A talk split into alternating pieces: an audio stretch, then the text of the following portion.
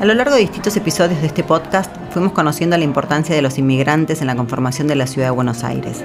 Italianos, británicos y españoles, entre muchos otros, fueron protagonistas de los comienzos de barrios como Retiro y Parque Chas, y de lugares históricos como el Luna Park, el Teatro Colón y la Confitería del Molino. Era un argentino que estaba trabajando en Italia, la sensación. Todos italianos, en la parte de pastelería. También escuchamos cómo la Avenida de Mayo tuvo la impronta de la comunidad española, que en las sucesivas oleadas inmigratorias eligió el sur de la ciudad como lugar de residencia. La Avenida de Mayo en realidad cobijó a la colectividad española y eh, digamos aquí se aglutinaba un poco lo más culto de la, de la colectividad. Por ejemplo, Nora Lange, Oliverio Girondo, Alfonsín Storni, que a lo mejor eran hijos de españoles. Por eso, bueno, es toda una zona de eh, hoteles y de restaurantes, obviamente típicamente españoles. Pero, ¿cómo era el arribo de estos nuevos habitantes a la ciudad?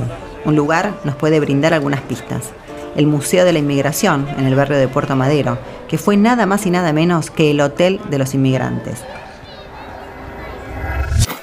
Soy Gisela Marciota.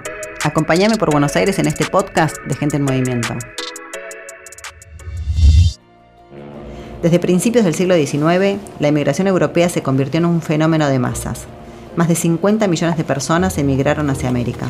En Buenos Aires, para el año 1855, los extranjeros representaban el 35% de la población de la ciudad y eran principalmente italianos, vascos, franceses y españoles. Hacia fines de siglo, los extranjeros ya eran 250.000 y predominaban en toda la escala sociolaboral. Los motivos de la emigración no eran solo económicos, sino también sociales, religiosos y políticos. En el podcast de Avenida de Mayo supimos del recelo de las autoridades ante los exiliados españoles republicanos.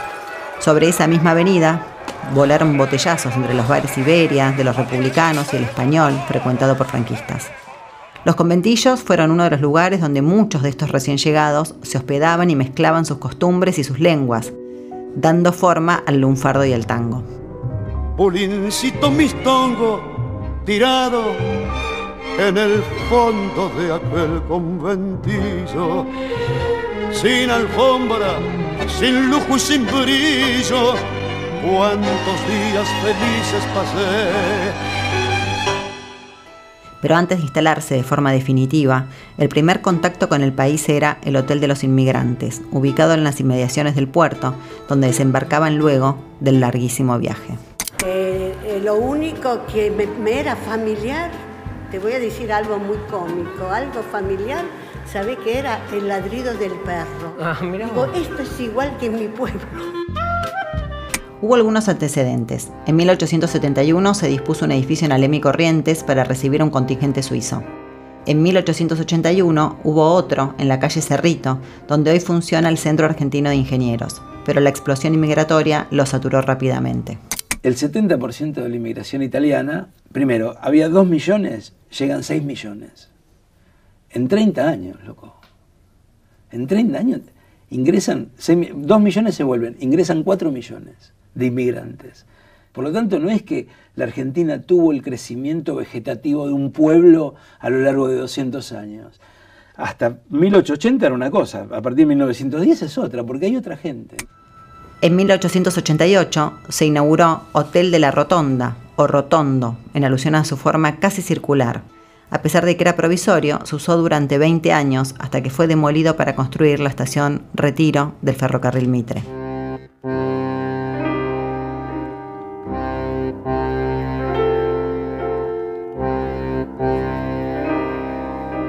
La música que escuchamos es Hotel de Inmigrantes, es Bernardo Monk cuando los este, inmigrantes bajaban de los barcos y iban al hotel de inmigrantes y se encontraban con 600 gramos de carne por día, dos comidas con carne por día, eh, eh, pan, leche, cosas que en sus países de origen eran carísimas. Un campesino italiano 600 gramos de carne debía haber debía ser la alimentación de no sé un mes y acá la tenía todos los días es obvio que para ellos bueno les daba una imagen de, riqueza, de, que habían acertado, de que su esfuerzo eh, era posible, que había un futuro. En 1911 se inauguró el Hotel Definitivo para recibir, orientar, alojar y ubicar a los inmigrantes. El proceso de construcción duró cuatro años y estuvo a cargo de la empresa alemana Udina y Mosca, según el proyecto del Ministerio de Obras Públicas. Por allí pasaron casi 500.000 inmigrantes. Se les brindó alojamiento, además de capacitarlos y encontrarles trabajo. Escuchamos el testimonio de uno de ellos en el medio del Estado alemán. Para muchos judíos alemanes era el último lugar donde poder refugiarse. También para el escritor Robert Schopf-Loher. Yo celebré mi 14 cumpleaños en el barco. Llegamos los primeros días de mayo de 1937. Para mí era como una aventura. Quien llegaba a Buenos Aires podía permanecer cinco días en el Hotel de los Inmigrantes.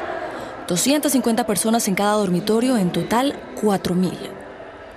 Los inmigrantes recibían comida, una cama limpia y atención médica. Incluso había una delegación de la oficina de empleo. La construcción era de hormigón y seguía el concepto higienista de la época. Los amplios ambientes estaban recubiertos de azulejos blancos, había grandes ventanales para asegurar la ventilación y jardines diseñados por el paisajista Carlos Tais que colaboraban con estas ideas de circulación de aire, abundante luz natural y esparcimiento. Otros detalles dan cuenta de esta preocupación por la sanidad. Las camas no tenían colchones, sino que se trataba de cáteres con lonas de cuero, con el fin de evitar la pediculosis y la sarna. Las paredes tenían aberturas en la zona inferior, de modo de facilitar el aseo constante de los pisos. Uno de los mayores temores de la época eran las epidemias, en especial la de la fiebre amarilla. En realidad el complejo no era solo un hotel, sino que tenía un conjunto de pabellones con distintas funciones. El desembarcadero era la puerta de entrada al predio. Se terminó mucho antes que el hotel, en 1908. Luego de esa sección se podía encontrar el depósito de equipajes, donde los inmigrantes dejaban sus pertenencias, ya que en las habitaciones no disponían de demasiado lugar. Además, pasaban por el hospital para una revisión médica, complementaria a la que se realizaba a bordo, que podía incluir cuarentenas. Muchos desembarcaban con afecciones propias del viaje y la mala alimentación. Nos revisaron desde la punta del opera hasta la última uña, ¿no? Tenía que ser una salud perfecta, y una conducta intachable. También contaban con la oficina de correos y telégrafos, una sucursal del Banco Nación y la oficina de trabajo. Quien habla a continuación es Sergio Sempedro, coordinador del Museo de la Inmigración, en un corto de Hernán Masitelli. En la oficina de trabajo se les conseguía el empleo. Tenía distintos departamentos, ¿sí? que coincidían con los distintos nombres del ferrocarril. El día comenzaba cuando los despertaba la celadora, muy temprano. Por turnos que podían ser de hasta mil personas, se dirigen al comedor, un enorme espacio con ventanales y mesas de mármol de Carrara. De desayuno les servían café con leche o mate cocido y pan, que era horneado en el mismo hotel. Luego de desayunar, las mujeres se dedicaban a las tareas domésticas y a cuidar a los niños. Los hombres iban a la oficina de trabajo. Con el tiempo, la función de la oficina de trabajo se amplió, brindaban servicios de intérpretes, cursos de idiomas y distintas capacitaciones algunas de ellas orientadas a la legislación argentina y al uso de la maquinaria agrícola, debido a que los métodos de cultivo europeos eran distintos de los que se usaban acá. Las mujeres también podían buscar su empleo y las tareas del hotel les servían de entretenimiento para las tareas domésticas. Cerca de mil personas trabajaban en el hotel, para el almuerzo disponían de sopa, guiso con carne, puchero, pastas, arroz o estofado. El objetivo de toda esta política de recepción era asignar trabajo a los recién llegados. Si bien por el reglamento el periodo de estancia gratuita era de cinco días, podía extenderse por enfermedad o por no haber conseguido la colocación.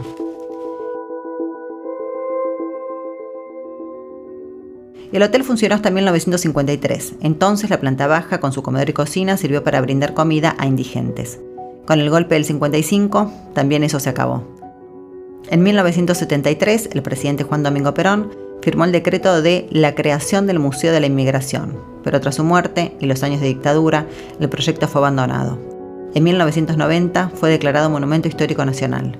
Finalmente, el antiguo Hotel de Inmigrantes fue convertido en el Museo de la Inmigración, al que hoy se puede acceder por la calle empedrada del desembarcadero.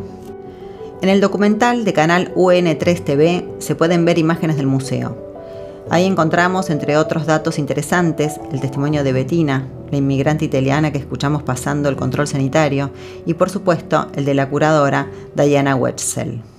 Yo soy Diana Wexler, soy curadora eh, del Museo de la Universidad Nacional del 3 de Febrero y en particular de este museo que mimamos mucho, que es el Museo de la Inmigración, que forma parte de los Muntref. Fue la primera vez que, que me enteré que existía este espacio fue a través de mi padre. Mi padre vino con el suyo en el 38, huyendo de la, España, de, la, la, Alemania nazi, de Berlín. Al visitarlo, al hacer una visita especial, entramos a los archivos. Yo vi que había un cajón que decía 1938 y me fui a ver y me encontré con las fichas de mi papá, de mi abuelo, de mi tío abuelo. Donde estaban los dormitorios, hoy se pueden ver las camas, unas valijas, afiches de los barcos que anunciaban el viaje a la Argentina. Hay muebles con cajones donde se exhiben fotos, documentos familiares y fichas. Entre ellas la de Albert Einstein, que visitó la Argentina en 1925, y la del escritor Witold Gombrowicz, que llegó de visita un poco antes de que Alemania invadiera Polonia y prolongó su estadía por más de 20 años. La muestra nos permite no solo trasladarnos en el tiempo, sino también recordar que aquel fenómeno de la inmigración y la política de puertas abiertas sigue constituyendo nuestra identidad colectiva. ¿De dónde vienen ustedes? De Sevilla. ¿Y están contentos de venir a la Argentina? Sí, sí, estoy contento porque tengo muchas ganas de mi hermano. Claro. Muchos años que no lo veo. ¿Cuántos? Pues 20.